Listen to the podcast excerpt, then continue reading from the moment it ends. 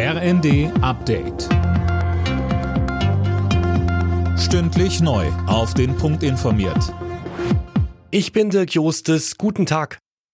Spektakuläres Unglück heute Morgen in einem Hotel nahe des Berliner Alexanderplatzes. Dort ist ein riesiges Aquarium geplatzt. Anne Brauer. Etwa eine Million Liter Salzwasser haben die Hotellobby verwüstet und sind bis auf die Straße geflossen. Fast alle der 1500 Fische, die in dem Aquadom in einem echten Korallenriff lebten, waren nicht mehr zu retten. Warum das gewaltige Aquarium einfach plötzlich explodiert ist, ist noch ein Rätsel. Die gesamte Konstruktion war 25 Meter hoch. Zwei Menschen wurden durch rumfliegende Glassplitter verletzt und jetzt müssen Statiker klären, ob auch tragende Gebäudeteile demoliert wurden. Die Gas- und Strompreisbremse kommt. Nach dem Bundestag hat jetzt auch der Bundesrat grünes Licht gegeben.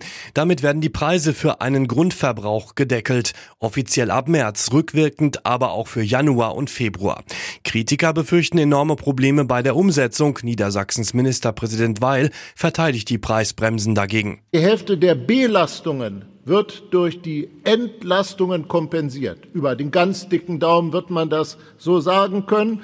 Und wenn man dann noch unsere Anstrengung zum Energiesparen mit hinzutut, dann kommt man in einen Bereich, wo die Probleme jedenfalls deutlich kleiner geworden sind. Ermittler haben drei Kinderpornoforen im Darknet stillgelegt und die mutmaßlichen Betreiber gefasst. Hauptadministrator soll ein junger Mann aus Sachsen sein.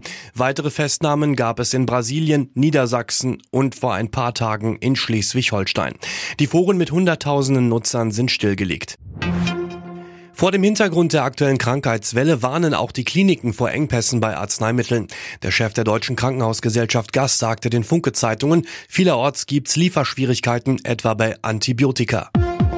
Alle Nachrichten auf rnd.de